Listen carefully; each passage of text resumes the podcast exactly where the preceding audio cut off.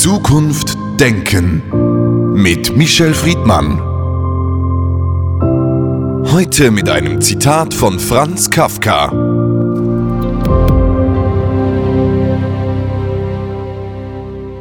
Als Gregor Samsa eines Morgens aus unruhigen Träumen erwachte, fand er sich in seinem Bett zu einem ungeheuren Ungeziefer verwandelt.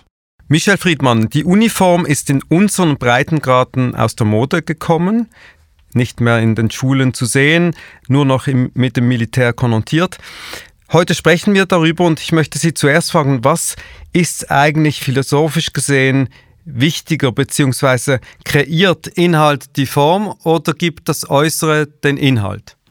Ich würde sagen, sie sind untrennbar miteinander äh, verknüpft, die beiden Zugänge, die Sie gerade beschrieben haben. Die Uniform ist ja die langweiligste von allen die Uniform des Militärs.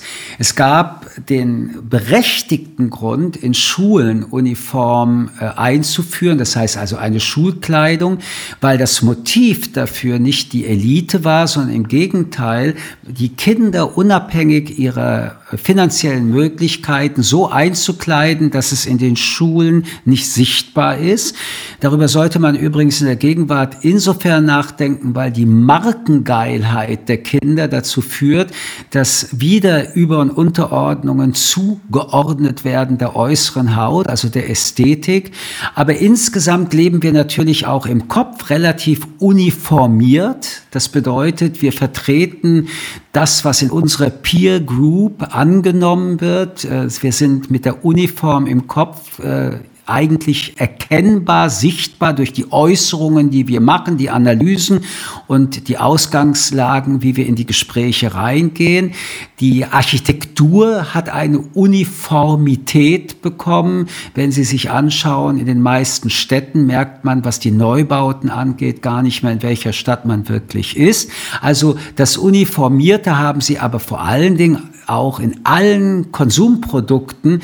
Es ist einfach frustrierend, wenn man sieht, dass man, äh, ob man jetzt am Teil A der Erde ist oder am Teil B, nicht nur McDonald's schlechtere äh, Hamburger essen muss, sondern auch, dass die Ästhetik der Läden überall dieselbe ist. Und wer sich darüber bei McDonald's lustig macht, sollte sich mal überlegen, dass alle Läden von Yves Saint Laurent oder von Hermes oder von Gucci bis Pucci und Schmucci ebenfalls alles standardisiert sind. Und das ist eigentlich eine der wichtigen ähm, Erkennungsmerkmale der Uniform. Es geht um Standardisierung und ich finde das sehr eindimensional.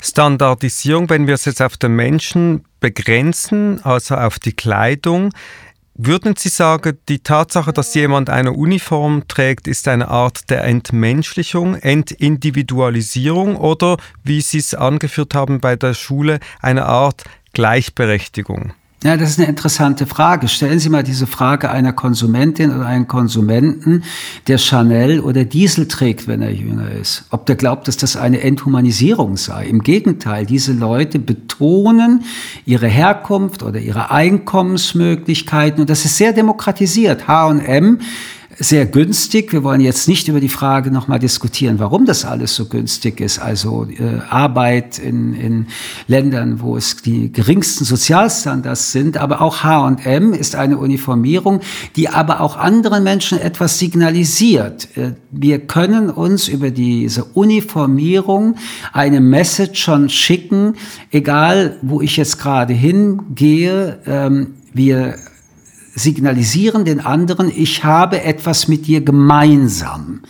Und das führt zu Nähe, das führt zu einem Begegnungsanknüpfungspunkt. Aber hinter all diesen äußeren äh, Uniformen, auch der Konsumgesellschaft, der Kleidungsgesellschaft, steckt ein versuchtes Wir dahinter. Und in diesem Wir sind Inhalte. Es ist also nicht neutral, ob das jetzt ein kommerzieller ist, ich habe Geld, du hast weniger Geld. Aber äh, zum Beispiel gerade in der Jugenduniformität, in dem, was die Jugendlichen tragen oder nicht, wird auch gezeigt, ich bin bin progressiv, ich bin Punk, ich bin langweilig, ich bin spießig, ich bin verrückt, ich bin was auch immer. Und diese Art von Aussagen führt zu einer Begegnungschance, die größer ist, als wenn man diese Aussagen nicht tätigt. Aber es sind sehr oberflächliche Wirs, die letztendlich durch Werbung auch entstanden sind. Und diese Werbungen sind globale Werbungen, die ab und zu die Regionalität mit beinhalten. Aber wenn man sieht, dass die meisten Produkte, die äh, heute erfolgreich sind, letztendlich Massenprodukte sind, auch wenn das iPhone alles andere als ein Preis eines Massenproduktes hat, dann sieht man, was das bedeutet. Also ob du ein iPhone von Apple hast oder ob du Geräte von anderen Firmen hast, hat so viel bereits über dich zu sagen und das ist furchtbar. Es gibt ja ein Paradox, über das wir sprechen müssen, weil heute, Sie haben es geschildert, ist es eigentlich die Individualisierung, also die freie Wahl zur Uniform. In der Geschichte ist es was ganz anderes. Da wurde sie aufgezwungen, sei es durch die Klassengesellschaft, sei es durch die Organisation, der man angehört hat, ist eigentlich die Unfreiheit. Es ist völlig richtig, ein ganz wichtiger Punkt. Obwohl wir frei sind, neigen wir dazu, so kollektive Signale zu setzen. Und diese Signale äh, führen ja eigentlich, oder der Ursprung zu glauben, dass das ein solches ist, wieder in eine neue Unfreiheit. Also das Individuum, der Individualist, der in einer freien Gesellschaft so viel Raum bekommen kann wie eigentlich äh, seit nie zuvor, ist bereit, sich in Kollektivität wieder, Sie nennen es Uniform, aber ich nenne es Kollektivität der Außenhäute und der Signale, die davon kommen, darzustellen. Und das ist eine völlig äh, paradoxe und auch absurde Situation. Aber wir sehen, dass der individuelle Mensch ähm, ein sehr anstrengendes Leben führt und durch die kollektiven äh, Äußerlichkeiten sich das Leben leichter macht und glaubt, eine Abgrenzung zu erreichen, die auch stattfindet, aber gleichzeitig in einer solchen Masse, der Uniformität zurückkehrt. Also noch einmal, diese ganzen Massenprodukte, das ist ja nicht nur Klamotten, sondern das ist das Auto, das ist die Uhr, das ist ähm, die Idee, das Swatch war nichts anderes als eine Uniform, also was man im Produkt Uhr hat, für diejenigen, die sich's leisten oder nicht leisten können, auch für die, die sich's geleistet haben, die haben die teure Uhr weggelegt und dann diese 50 Franken Uhr getragen. Ähm, all diese Dinge bis hin zur Einrichtung, bis hin, wo gehst du in Uhr Urlaub sind ähm, Massenveranstaltungen, die aber immer noch dem Einzelnen das Gefühl geben, er würde das frei und individuell gestalten. Das ist das eine. Nun haben wir sehr lange über diese äußere Haut geredet.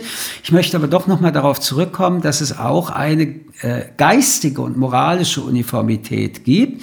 Das äh, heißt also mit anderen Worten, dass wir äh, Weltbilder entwickeln, die schon vorgegeben sind und denen wir uns anschließen und umgekehrt, weil sich viele Leute zusammenschließen, neue Weltbilder entstehen. Was ist daran die Uniformität? Nämlich, wer zu diesen inneren Haltungen wie zu den äußeren sich bekennt, schließt letztendlich Fenster und Türen weil diese Peer Group, Wir Group oder Denkart, Interpretationsart der Welt etwas ist, was es nicht als Individualist und individuell mehr nur denkt, fühlt und lebt, sondern sich in ein Kollektiv hineinbegibt, das dann aber wieder die Zwänge des Wirs in den Raum stellt. Die Zwänge des Wirs, und da sind wir nochmals bei diesem individuellen Menschen. Es gibt dieses Buch von Elias Canetti, der das Verhältnis zwischen Macht und Masse darstellt und die Frage auch stellt, wo ist eigentlich das Individuum in der Masse? Wenn wir jetzt die Uniformität, sei es die äußere oder die des Denkens, die in unserer freien Gesellschaft nochmals hinterfragen, man hat so den Eindruck, dass in zunehmender Freiheit die Menschen gar nicht diese Freiheit wählen, sondern wirklich zurückgehen in diese Uniformität, wo Sie sich sicher fühlen. Würden Sie das unterstreichen? Nein, ich halte das eine relativ zynische Betrachtungsart, denn natürlich ist auch in der Masse das Individuum immer das Individuum. Und äh, das ist übrigens die Voraussetzung unseres Menschenbildes. Ähm, auch wenn es in der Masse nicht erkennbar ist. Die Masse besteht aus 100.000, eine Million Individuen und weil dieser Mensch sich in der Masse bewegt, bleibt er ein einzigartiger Mensch mit all seinen Möglichkeiten. Wie weit der Mensch seine Möglichkeiten ausschöpft, hängt von sehr vielen Faktoren äh, auch ab und auch hier darf man nicht zynisch denken. Menschen haben in der Regel ein schweres Alltagsleben. Menschen müssen ihren Alltag und ihre auch äh, Ernährungsketten äh, organisieren. Sie müssen ihr Leben organisieren und äh, viele Faktoren wie Bildung, wie Einnahmen, also wie viel verdient ein Mensch, wo lebt ein Mensch, unter welchen Bedingungen, spielen eine große Rolle, wo man sagen kann, ja, du bist frei wie jeder andere auch, aber diese Freiheit kann nicht jeder auskosten. Paradoxerweise erleben wir bei Menschen, die alle Bedingungen hätten,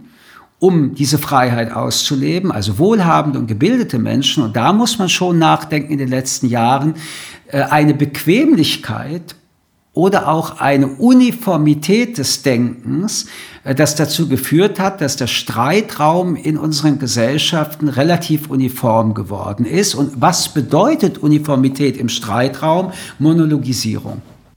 Monologisierung, das heißt, einen Konsens in der Gesellschaft vertreten und nicht über die Grenzen hinausgehen. Uniform. Nein, das bedeutet nicht mal Konsens. Das bedeutet, wir, die in einer ganz bestimmten Denkgruppe zusammengekommen sind, die wir jetzt als eine uniformierte Gruppe mal bezeichnen wollen, wir haben ähm, unseren Lebensstil, wenn man es wieder nach außen trägt, und der gilt. Und wer da nicht mitmachen will, der wird entweder gedisst oder er wird vernichtet.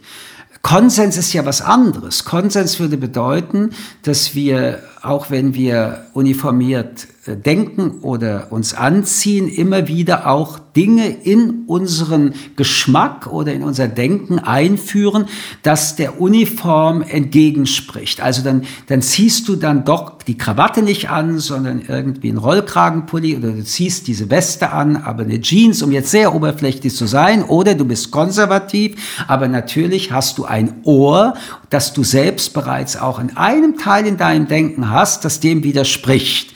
Nur wenn diese Offenheit und Permeabilität dauernd gelebt wird, innen wie außen, entsteht das, was Sie mit Konsens bezeichnet haben. Aber was wir erleben ist, dass die Leute sich in ihren Blasen, also in ihrer Uniformität von innen wie von außen, ohne irgendeine Irritation wohlfühlen. Und da rede ich schon gar nicht die Irritation von außen, sondern vergessen haben, sich selbst mal zu fragen, hey, wo ist irgendein Riss in deinem Leben? Und natürlich sind die Risse da, aber sie werden zugekleistert durch Konsum oder durch den Versuch, durch Rauschmittel das äh, wegzutrinken oder es wird versucht, das durch äh, Luxus, äh, bei denen die Geld haben oder durch Aggression und Ablehnung immer wieder zu kompensieren. Aber wir können nicht so glatt sein, innen wie außen, wie die klassische Uniform der letzten Jahrhunderte uns das vorgespiegelt hat.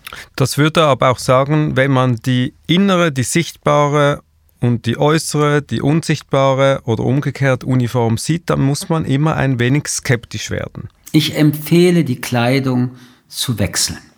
Michel Friedmann, vielen Dank für das Gespräch. Danke Ihnen. Zukunft denken mit Michel Friedmann. Ein Podcast des jüdischen Wochenmagazins Tachles.